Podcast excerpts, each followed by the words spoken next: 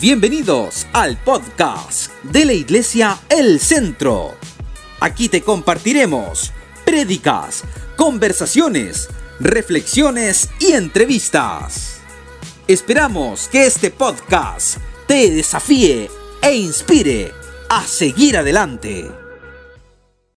Yo quiero compartir una palabra de parte de Dios para ti que eh, creo es una palabra clave, una palabra que este año 2021 tomará mucho sentido. Y para eso te voy a invitar que abras conmigo tu Biblia en el Salmo 57, versículo 8. Salmo 57, versículo 8. Salmo 57, 8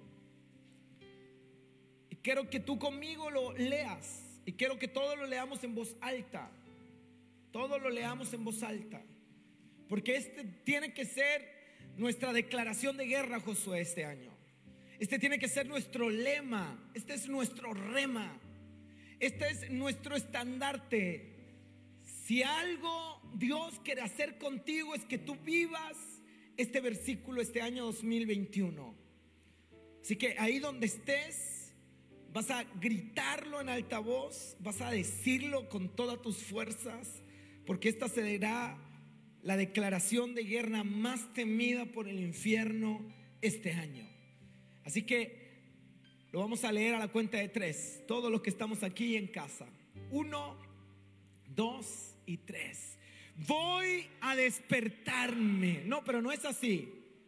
Porque ahí hay unos signos de exclamación. Esto es un grito, esto es un clamor. Entonces vamos a decirlo nuevamente. Voy, despertaré al arpa y a la lira, despertaré al nuevo día. Dígalo una vez más. Voy, despertaré al arpa y a la lira, despertaré. El año 2021 será un nuevo tiempo. Gracias por tu amén. El año 2021 será un nuevo tiempo. Mire, 2020 es un año profético, fue un año profético. El 40, 20 y 20, 40 en la Biblia tiene mucha relevancia. Tú lo vas a encontrar casi 100 veces en la Biblia, el número 40. Y este año, el año 40, 2020, tuvo una trascendencia espiritual muy importante. ¿Recuerda los 40 años que vivió Moisés en el desierto? ¿Recuerda que Jesús pasó 40 días y 40 noches en el desierto? ¿Cuántos años predicó Nínive? Conal le predicó a Nínive. ¿Cuántos días le predicó? 40 días predicándole. ¿Sabe cuánto duró el diluvio? 40 días y 40 noches. ¿Sabe cuántos días desafió Goliat a los escuadrones de, Israel? 40 días hasta que fue vencido Goliat por David. ¿Sabe cuántos días estuvo Elías en el monte Oreb? 40 días. ¿Y sabe cuántos años reinó Saúl? 40 años. 40 es un número profético, es un número importante. Y yo quisiera que tú entendieras que 40 tiene que ver con esclavitud, 40 tiene que, tiene que ver con prueba, con proceso, 40 tiene que ver con silencio, 40 tiene que ver con, con, con, con vivir la fidelidad de Dios, pero en medio de un cautiverio, en medio de pruebas, en medio de crisis. Y la palabra que más ha sonado el año 2020 es la palabra cuarentena. La gente hoy está en una en un cautiverio, la gente está en una esclavitud. Y hemos vivido casi como estos días del diluvio, hemos vivido casi para algunos estos han sido como 40 años en el desierto, para estos algunos han sido estos días como 40 días en el desierto al estilo de Jesús. Pero este año 2020, sin lugar a dudas, quedará grabado en nuestra memoria. Y yo quiero que cuando termine el 2021, el 2022, el 2023, tú mires atrás y sepas que tu historia comenzó a cambiar el año 2020. La historia del mundo va a cambiar el año 2020. La historia de la iglesia cambió el 2020. Y cuando veamos la tierra prometida y veamos las promesas de Dios, tenemos que recordar lo que Dios nos permitió vivir el año pasado. Mire lo que dice Deuteronomio capítulo 8, versículo 2. Y te acordarás de todo el camino por del, del Señor tu Dios te ha traído por el desierto durante estos 40 años. Te vas a acordar de lo que viviste el 2020. Te vas a acordar de lo que Dios hizo el año pasado. Algo Dios grabó en tu corazón. Algo Dios comenzó a despertar en tu espíritu el año 2020. Y te tienes que acordar por el camino que tu Dios te trajo durante este año. ¿Y sabe por qué Dios envió la pandemia? Dios permitió la pandemia. ¿Sabe por qué Dios permitió que nuestros templos se cerraran? ¿Sabe por qué Dios permitió que nos fuéramos a casa como atrincherados? Porque la Biblia dice que Dios hizo pasar al pueblo de Israel 40 años en el desierto para humillarlo y probarlo. El año 2020 fue una humillación mundial del cielo a la tierra.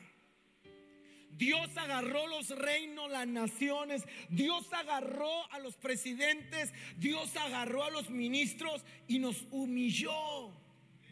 Porque nos creemos los superpoderosos, nos creemos la última Coca-Cola en el desierto, pero hemos estado acobardados y atemorizados por un virus pequeñísimo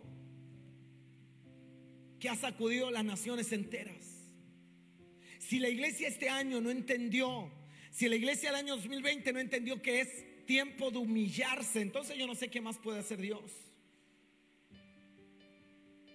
Si la iglesia no entendió que Dios nos llevó a una cuarentena para probarnos, para probar tu fidelidad. Porque por años la iglesia evangélica se ha caracterizado por servir al ojo, al hombre. Pero cuando te conectas en tu casa y no hay nadie que te ve, puedes estar lavando la losa, puedes estar haber puesto play a la transmisión y no escuchar nada. Total, nadie me ve. Sin embargo, lo que tú no sabías es que Dios te estaba probando. Porque el año 2020 fue un año en que Dios nos humilló y nos probó. Te probó como a plata y como a oro. Y hay gente que después de este año va a empezar el 2021 más refinada, más purificada en un nuevo nivel de madurez, en un nuevo nivel de fe. Pero hay otra gente que no. Hay gente que este 2020 no fue refinada. No dejó que la prueba de Dios aplastara su orgullo. Este año 2020 mucha gente no dejó que el proceso de Dios le quebrara hasta humillarle. Si usted no entendió que el 2020 fue una prueba que Dios nos envió para humillarnos, entonces usted desaprovechó un año importante en el reloj profético de Dios para la iglesia. Dios pudiendo habernos guardado como iglesia, permitió que la pandemia no discriminara entre creyentes y no creyentes. Pero ese año terminó 40 años estuvo Israel bajo cautiverio, pero terminaron los 40 años. Estuvo Jesús 40 días en el desierto, pero acabaron los 40 días. Y llegó un nuevo año, llegó un nuevo día. Y la historia de Jesús cambia del día 40 al día 41. La historia de Israel cambió de un año para otro. Hasta el año 40 estaban esclavos. El año 41 estaban caminando a la tierra de su bendición. 40 días estuvo Jonás predicándole a una ciudad rebelde, pero al día 41 la ciudad entera estaba de rodillas reconociendo al Dios de Jonás. Y lo que yo creo es que el año 2021 será un año de un nuevo día, será una nueva temporada, será un nuevo amanecer, algo nuevo Dios hará el año 2021. Pero sabe, usted tiene que tomar una determinación. Usted debe despertar. Despierta en este día para recibir lo nuevo de Dios. Eso es lo que dijo David. Voy a despertarme. ¿Saben qué momento lo dijo David? En el momento más difícil de su vida, cuando Saúl lo estaba persiguiendo. David escribe este salmo cuando estaba huyendo y estaba en el desierto buscando una cueva donde refugiarse. Y él dijo, voy a despertarme, despertaré el arpa y a la lira despertaré al nuevo día. Porque viene un nuevo tiempo, viene una nueva temporada. Algo nuevo Dios va a hacer en los próximos días.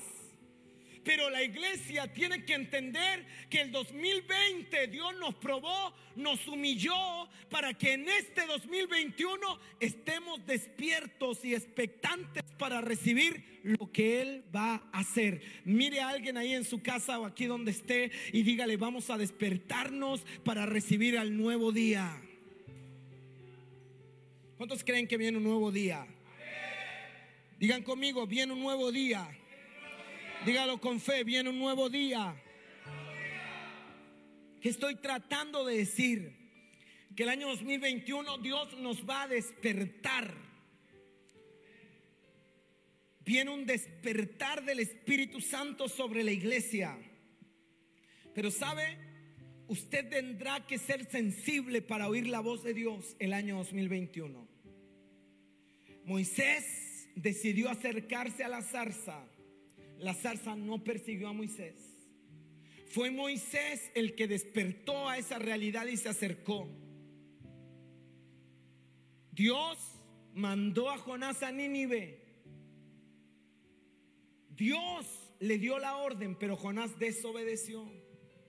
Usted puede en este año tener la palabra profética más ungida pero simplemente seguir viviendo en indiferencia, pero simplemente seguir ignorando la instrucción de Dios.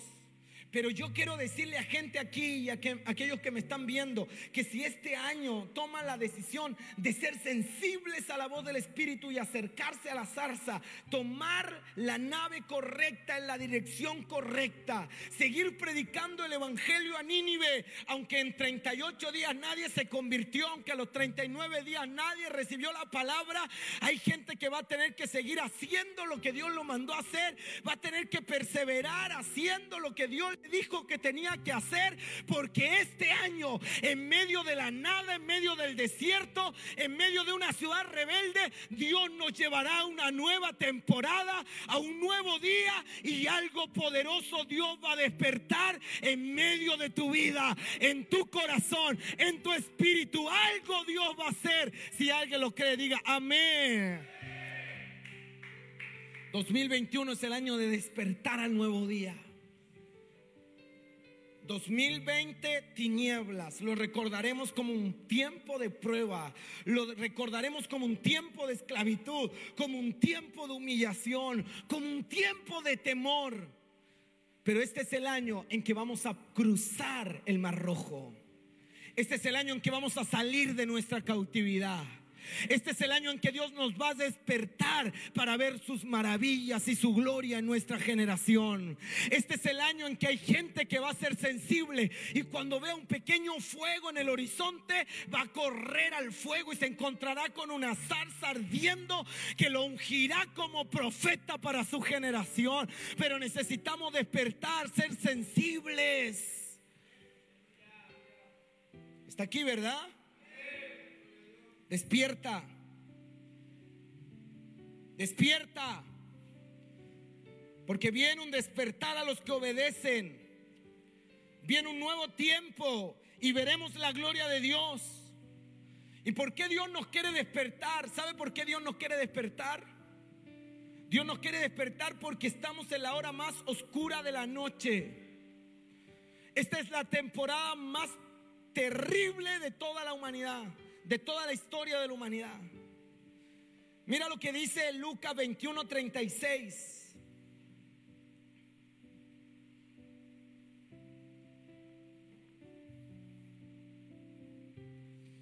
Por eso estén siempre alerta.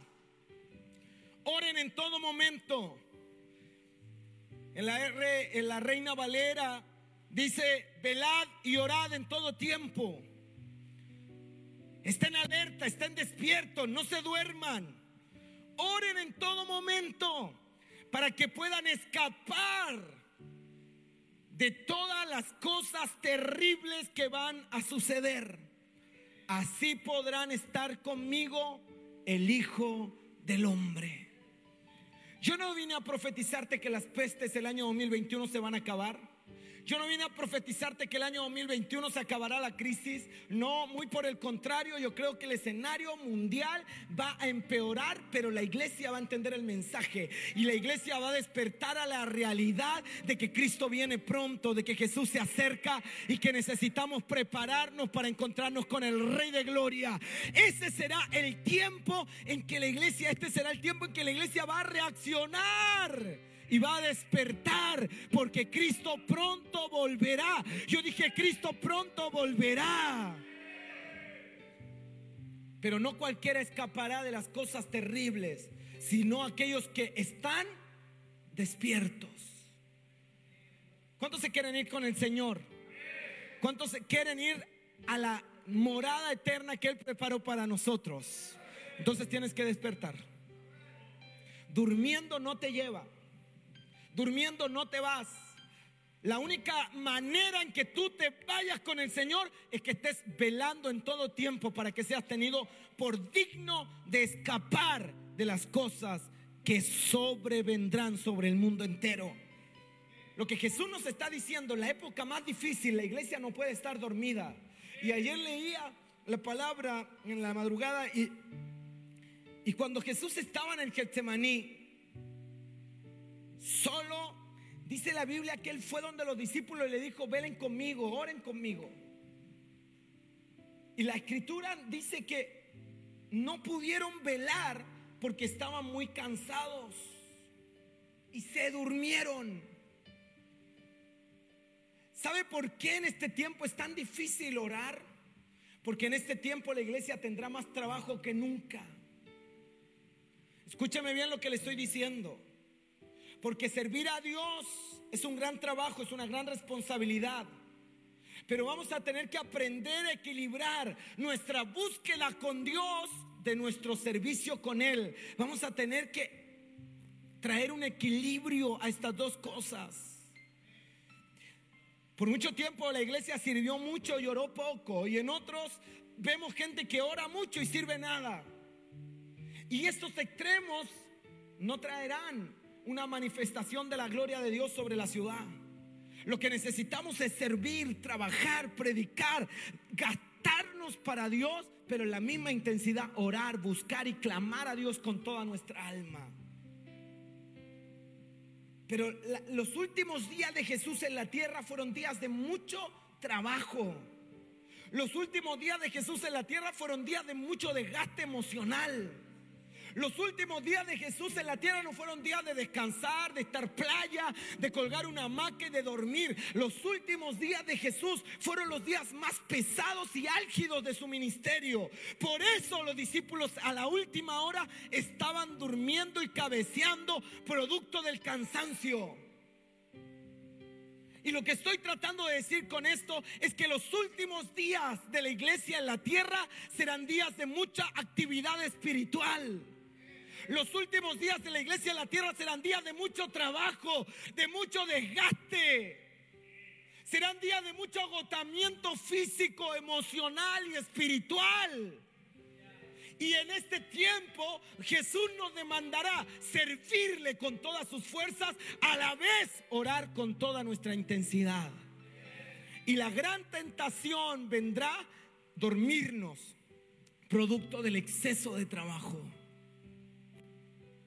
Y ahí yo veo a Jesús despertando a sus discípulos. Una vez, dos veces, tres veces.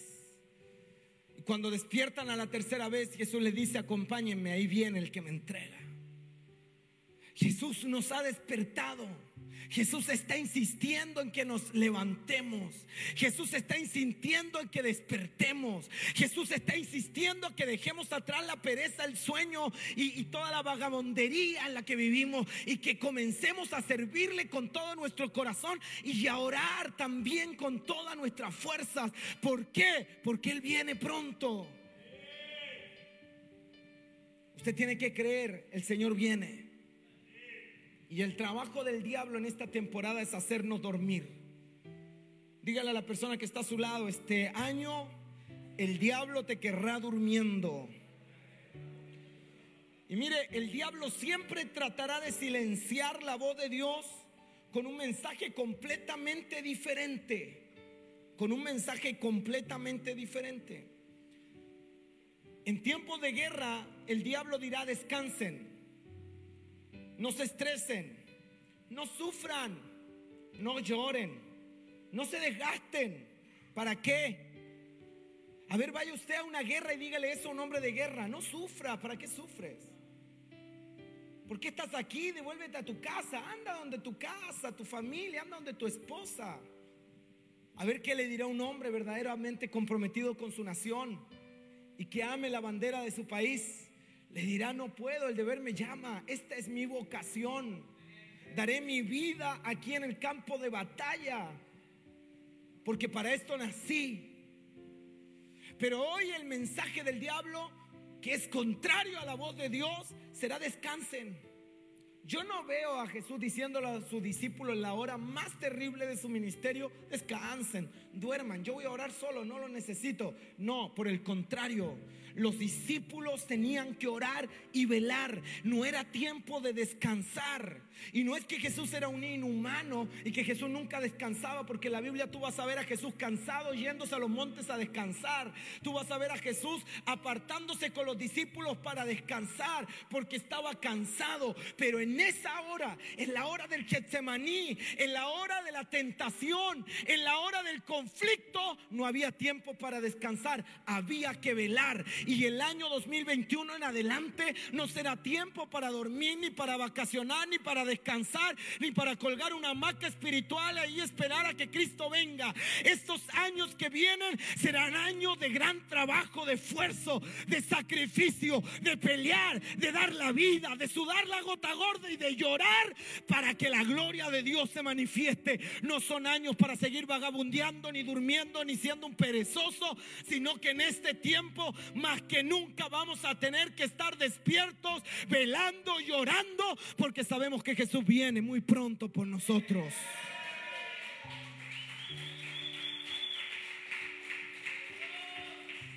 Por eso es que el diablo va a decirte descansa. Hay gente en nuestra casa incluso que viene a dividir la iglesia. Porque en esta iglesia no vamos a descansar.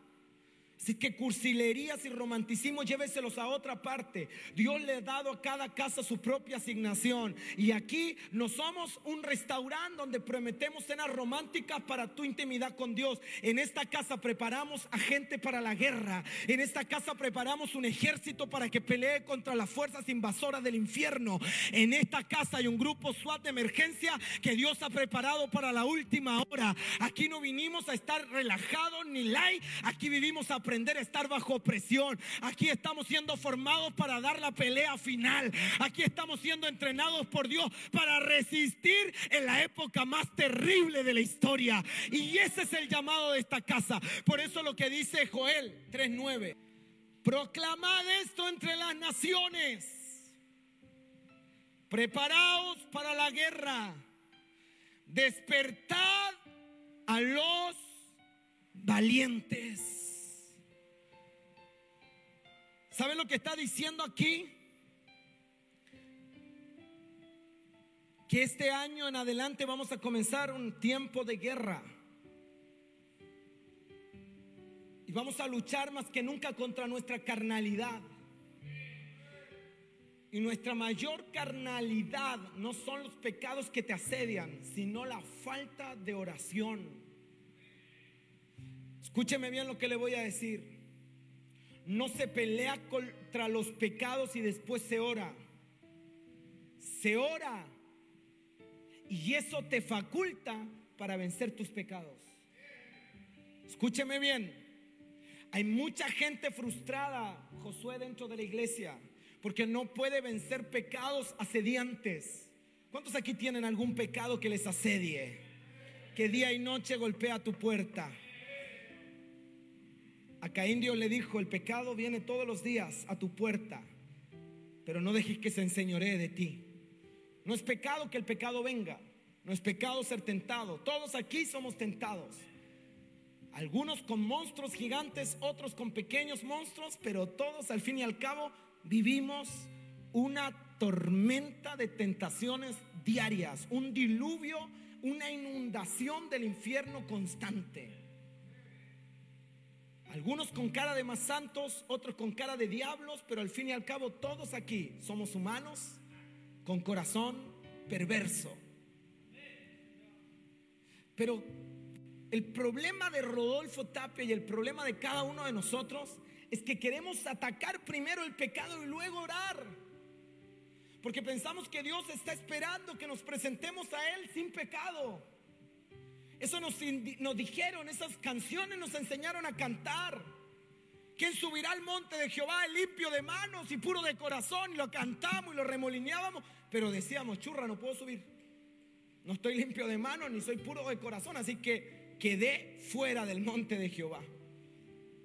Porque pensamos que para que Dios nos reciba tenemos que venir a Él limpios, puros, con 15 horas de oración en la espalda, con latigazos en el cuerpo y harta santidad para que Dios te impresione y te aplauda al verte.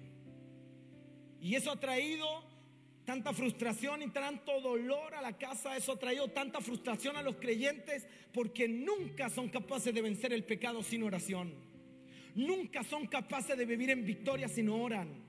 Entonces esperan el día para estar puros e ir a Dios. Esperan el día para estar en victoria y poder ir a Dios. Esperan el momento en que el pecado lo tengan bajo los pies para presentarse delante de Dios. Y pasa un año, y pasa otro año, y pasa otro año, y nunca llega ese día. ¿Sabe por qué? Porque no se vence el pecado y luego se ora. La clave de tu victoria, y te la estoy dando gratis y por la misma ofrenda, es orar. Y cuando oras, Dios pelea por ti contra ese pecado. Vas a tener que buscar a Dios, vas a tener que orar, aunque me digas, pero pastor, todavía sigo fumando, pastor, todavía no puedo vencer la adicción, pastor, todavía no puedo dejar el trago, pastor, todavía no puedo vencer la pornografía, pastor, no he podido derrotar la masturbación, ¿cómo lo hago? Venga delante de Dios todos los días de su vida, no deje de orar, que el diablo no te acuse, que el diablo no te señale. Y cuando estés en su presencia,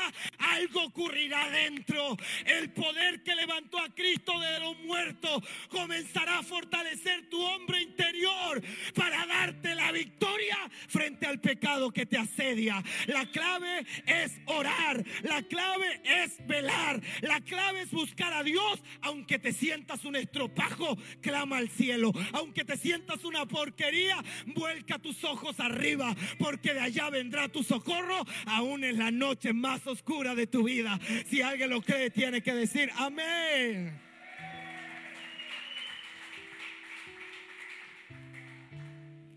Proclamad esto entre las naciones. ¿Preparados para qué? Parece que el único que desayunó Red Bull hoy fui yo. ¿Preparados para qué? Para dormir para estar quietito en la casa viendo películas todo el domingo. Para acostarse a las nueve de la noche. No orar, no vigilar. Para levantarse a las once de la mañana y darte cuenta que pasaron cuatro horas y ahí recién fue levántate con Dios. Este es año para vagabundear. Hay una palabra que yo uso, los que la conocen sabrán lo que estoy pensando. No es un año para eso. Este es un año para prepararse. ¿Y sabe para qué? ¿Sabe para qué? Este es el año en que Dios te va a preparar para pelear. Mira, los israelitas todos los años de su cautiverio. Anótate esto, 40 años lo único que sabían hacer era hacer ladrillos, ¿sí o no? En eso trabajaban para Faraón, haciendo ladrillos. Pero cuando salieron de Egipto y caminaban a la tierra prometida, Dios los preparó para ser un pueblo guerrero. Por eso Dios en el desierto se reveló como Jehová, Dios de los ejércitos, Jehová Sabaoth. Porque lo que él estaba tratando de hacerle entender a Israel es que lo sacaba de estar cuidando la tierra, preparando ladrillos, haciendo alfarería egipcia para llevarlo a levantarse como un pueblo guerrero que tenía que conquistar la tierra con espada, con, con, armas violentas de guerra. En Joel tú vas a leer y le dice, usen sus asadones y conviértalos en arma de guerra. Dejen de labrar la tierra y conviértanse en un ejército de guerra. Pero tienen que despertar los valientes. ¿Qué nos van a despertar el año 2021? ¿Quiénes van a despertar el año 2021? No despiertan los cobardes. ¿Quiénes despiertan? Cuando usted ve a un cristiano que no quiere despertarse, cuando usted ve a un cristiano que no quiere servir, cuando usted ve a un cristiano que no quiere seguir a Jesús, usted tiene que pensar esto. Esta batalla es para valientes. ¿Para quién es? Usted es un valiente. Usted es valiente. Gracias por tu amén. Usted es valiente. Por eso Dios dice, esfuérzate y sé. Esfuérzate y sé Dos palabras claves para ti este año. Esfuérzate. No será fácil, no será gratis, no será cómodo. Esfuérzate, pero no seas cobarde, no te achicopales. Vamos para adelante, que Dios te ungió para darte la victoria. Y vas a ver a los enemigos caer delante de ti. A tu lado caerán mil y diez mil a tu diestra, mas a ti no llegará. Porque el que camina contigo es Jehová, Dios de los ejércitos, poderoso guerrero en batalla. Esfuérzate y sé valiente. Digan conmigo, vamos a despertar. Por eso el 2020 como casa vivimos una preparación. Fue un desgaste mental. Recuerda, a veces estábamos en culto ya en fase 3 o transición venían a fiscalizarnos y yo me paraba aquí, predicaba y después algunos por ahí me decían, ¿qué está haciendo Dios? ¿Cómo Dios nos está preparando para sobre, sobre llevar, soportar la presión mental de una persecución silenciosa en contra de nuestras propias libertades? Porque quiero decirte algo, uno de los derechos fundamentales es nuestra libertad. Ir donde quiero ir y hacer lo que quiero hacer. Libertad que esta pandemia nos vino a quitar porque los gobiernos nos han robado nuestra libertad como seres humanos. Y no puedes ir donde quieres ni hacer lo que quieres, tienes que estar en tu casa, porque si no, te vamos a multar. Cautividad, una persecución mental, un desgaste emocional, un agotamiento espiritual. ¿Por qué? Porque lo que Dios está preparando no son niñitos lo que Dios está preparando y lo que Dios hizo el 2020 no fue formar un club de Toby. Lo que Dios hizo el 2020 fue seleccionar a sus mejores guerreros para dar la pelea en los últimos días que la iglesia tiene en la tierra. Y si usted hoy está aquí, si usted está en casa, y sabe lo que se vivió el 2020 y terminó el 2020 en victoria, usted tiene que estar dichoso y feliz de que el año 2020 acabó y comienza un tiempo donde la victoria vendrá para aquellos que están despiertos, velando, orando y obedeciendo a su Señor. vamos a ver la victoria. El año 2021 vamos a ver la victoria. Lo que Dios me dijo, 40 días estuvo Jesús en el desierto. Al 41 vino la unción, vino la gloria de Dios y comenzó a ver las maravillas, los milagros, pero también comenzó a ver la persecución. Porque todo despertar espiritual en tu corazón va a despertar la furia de Satanás. Por eso este es un año de guerra. No solo despertará el celo de Jehová en nuestros corazones. No solo despertará el brazo poderoso de Dios, también despertarán tus enemigos. También despertará el infierno en tu contra. Este año no será un año de quietud, será un año de guerra. Por eso Dios está diciendo, despierta. No permitas que el sueño le gane a tus ojos. No permitas que vendas mágicas se pongan sobre ti. No permitas seguir durmiendo en la hora más oscura de la noche. A la iglesia le quedan pocos años en la tierra. A la iglesia le quedan pocos días en la tierra. No te aferres a lo terrenal, no te aferres al humano. Pronto nos vamos con el rey. Pronto viene el Señor y tienes que despertarte. No puedes seguir durmiendo. Despertar, orar, buscar a Dios es una declaración de guerra. Anótate esto, cualquier persona que ora azota el infierno.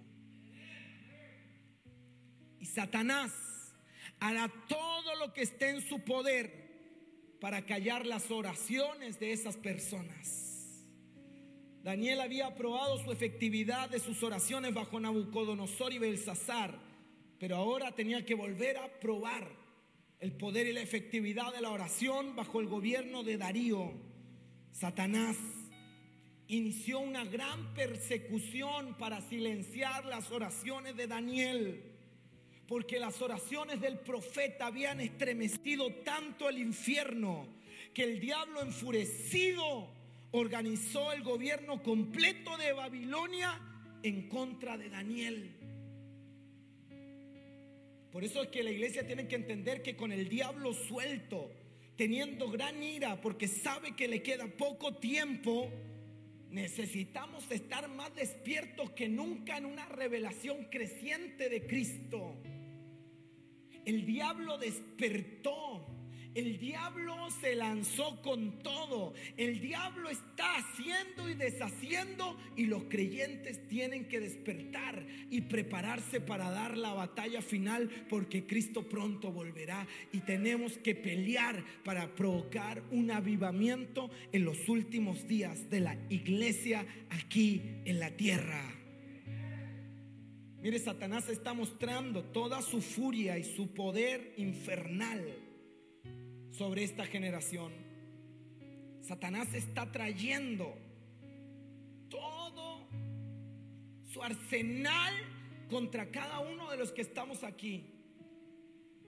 Las fortalezas del enemigo en esta generación están aún más fortificadas, más poderosas, más arraigadas que en cualquier otra generación. Y yo creo que sin duda el diablo se está revelando al mundo como nunca antes. Hoy se está conociendo más del poder del diablo, se está conociendo su reino, se están conociendo su funcionamiento porque ha ido en aumento. Y lamentablemente hoy la iglesia, como duerme, no logra darse cuenta que el diablo está siendo más conocido, pero cada vez menos temido y más aceptado. Y este año 2021, un conocimiento básico de Cristo no será suficiente para la guerra final.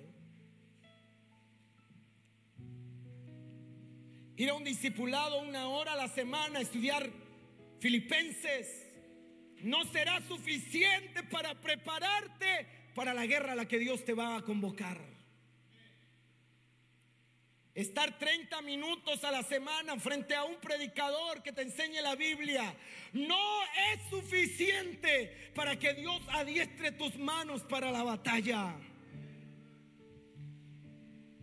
Un estudio bíblico de Cristo no es suficiente. Por eso es que creo que tenemos que dejar de estudiar a Cristo para ir a su mesa y permitir que el Espíritu Santo nos lo revele. Puedes leer 15 mil tomos acerca de Jesús, 20 mil libros, todo lo que tú quieras, pero si Dios, el Espíritu Santo, no te revela el poder, la magnificencia y la autoridad de Cristo, tú estás frito. Tú estás perdido en la hora más oscura de la noche. Y eso requerirá tiempo. Por eso es importante que entiendas que más vale que nos salgas al mundo donde los demonios reinan sin oposición, a no ser que estés comprometido a tener una revelación creciente de la persona y la gloria de Cristo. Si tú no te preparas para la guerra en los últimos días, los demonios se reirán y se burlarán de ti. Si tú no te preparas para esta época, tú no tendrás ningún impacto en las tinieblas. Por eso es tan importante que la iglesia despierte. Porque solo aquel que está despierto y conoce a Cristo en su plenitud, con una visión creciente, mandará miedo a todo el infierno. Solo si eres capaz de estar alerta, velando y orando, harás que el infierno tiemble cuando oiga tu nombre. Debes saber que las cuatro leyes espirituales no son suficientes para que el diablo tiemble en esta generación. Debes entender que no es suficiente con venir al culto. Vas a tener que estar de rodillas. Vas a tener que estar sobre tus rodillas a menudo. Vas a tener que estar delante del trono o el diablo te va a desmoronar, te va a destruir. Cuando Pablo nos habla de las armas espirituales, Pablo no está ministrando en iglesia de entretención. Pablo no está ministrando en iglesia donde todo es light. Ven aquí y aquí descansas.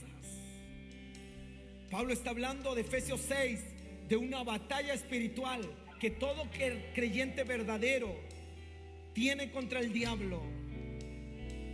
Lamento pincharte el globo, pero si tú eres un verdadero creyente, tendrás más persecución que paz, tendrás más tribulación que quietud, tendrás más tormentas que calmas. Si tú eres un creyente que ama a Dios y que quiere vivir para Él, no esperes tener una vida llena de paz, llena de alegrías, sino que prepárate porque la guerra es una vida de sinsabores de menosprecios, de persecución, de desnudez, de azotes, de naufragios.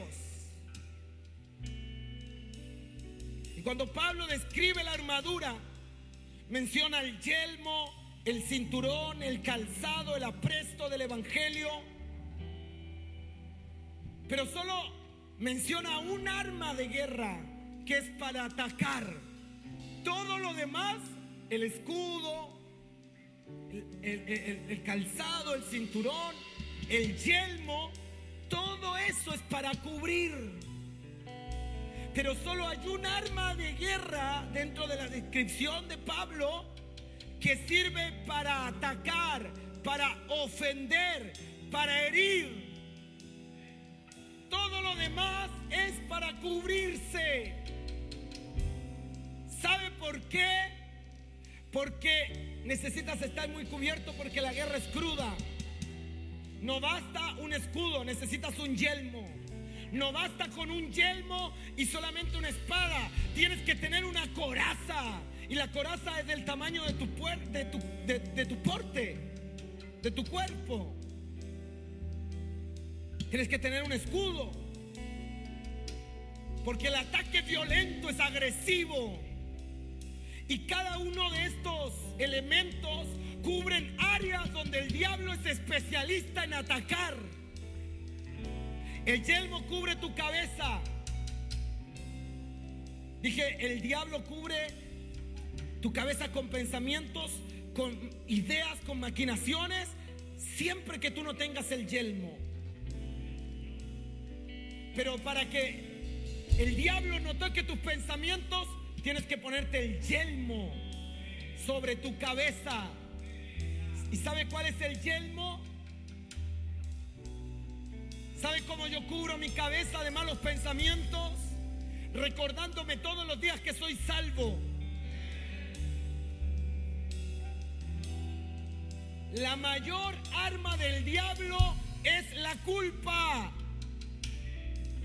Por eso cuando venga la culpa tienes que decir, pero soy amado, soy hijo, el Señor está conmigo, Él me escogió, Él me salvó, soy salvo.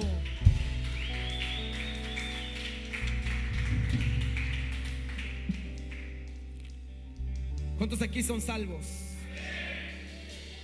Cuando el diablo venga a atacarte, ¿qué tienes que decir? Soy salvo. Luego dice,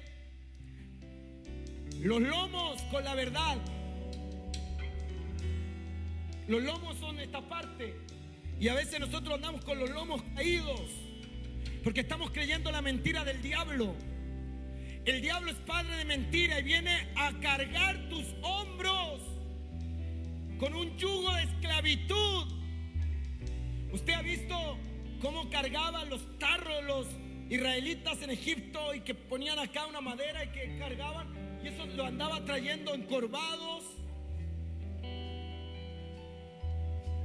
Porque pesaba el yugo, la carga era pesada. Y en Isaías dice que el yugo se pudre a causa de la unción.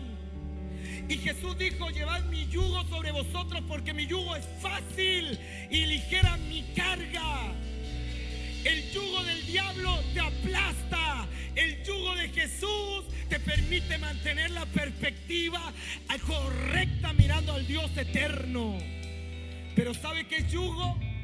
El yugo del diablo es una mentira, porque nadie hoy día carga un nadie carga un palo en la espalda. Pero el yugo del diablo es la mentira. Eso sí carga. Cuando el diablo te dice que te va a ir mal, eso te carga. Cuando el diablo dice que vas a terminar muerto, eso te carga. Cuando el diablo te dice que vas a volver a las drogas, eso te carga. Pero el yugo de Jesús es la verdad. Por eso dice, Señor, vuestros lomos con la verdad, vestidos con la coraza. La coraza. ¿Sabe la coraza que cubre? La palabra lo dice, ¿no? Coraza. ¿Qué cubre la coraza? El corazón. Porque un lugar donde el diablo atacará tu vida constantemente será tus emociones, tu corazón. El diablo siempre traerá decepción, desilusión, tristeza para herir tu corazón vestidos con la coraza de justicia, calzados los pies con el apresto del Evangelio, el escudo de la fe que te guarda completamente, con el que podéis apagar todos los dardos. No es un dardo, el diablo todos los días te envía dardos de fuego a matarte, a quemarte. Hay gente que ciega que piensa que el diablo es un menino que le podemos hacer cariño que juguetea contigo. El diablo no es un, un gatito, el diablo es un león rugiente que intenta devorarte. El diablo es una fiera que está hambrienta por comerse a los santos redimidos por el Señor.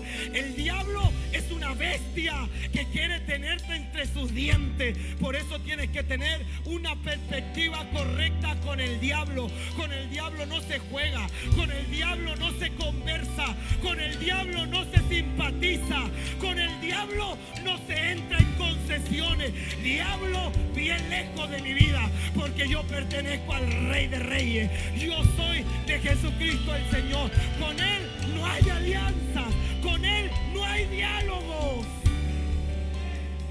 Me encanta la determinación de Jesús. Pedro, yo diría que era su mejor amigo. Jesús tenía un íntimo y dentro de esos íntimos, luego tenía tres muy íntimos. Y, y ahí estaba Pedro. Y pucha que Jesús amaba a Pedro, ¿no? Uy. Resucitado, Jesús pudo haber pensado en cualquier cosa, pero ¿qué cree que pensó? Vayan y díganle a Pedro que resucité, por favor, que el tipo está pescando y se siente un fiasco. Dígale que lo amo con locura. Dígale que voy a hacerlo el apóstol más ungido de la historia en Israel. Pero ese Pedro que Jesús amaba, ¿sabe lo que le dijo? Apártate de mí, Satanás. Y hay padres que dejan que Satanás use a sus hijos para hablarles y que para que no se traume, no lo exhortan, no le corrigen, no le dicen cállate, eso es un pensamiento del diablo. Hay esposos que dejan que Satanás les hable a través de sus esposas y que nunca son capaces de decir eso no es de Dios. Ese es un pensamiento demoníaco.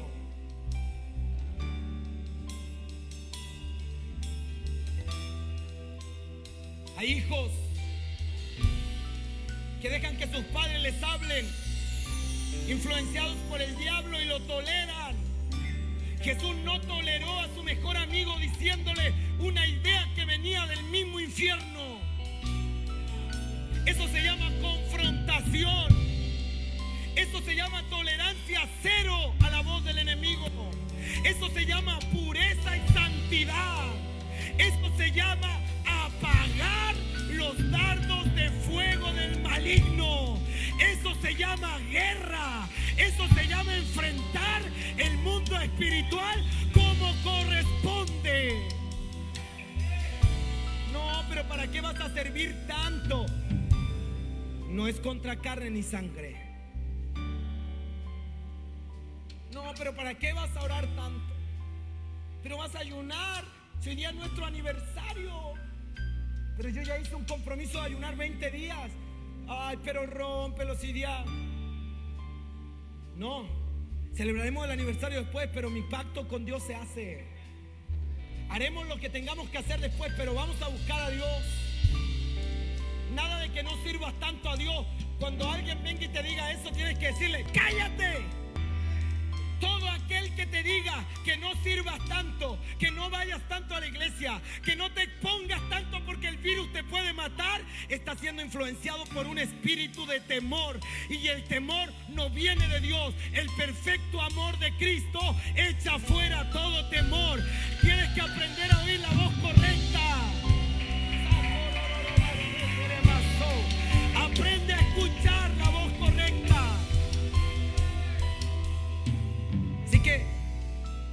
Por más dulce que venga la voz, casi angelical de la cocina de tu casa, que no vigiles y que te tocará una noche de avivamiento, usted tiene que decir, shut up.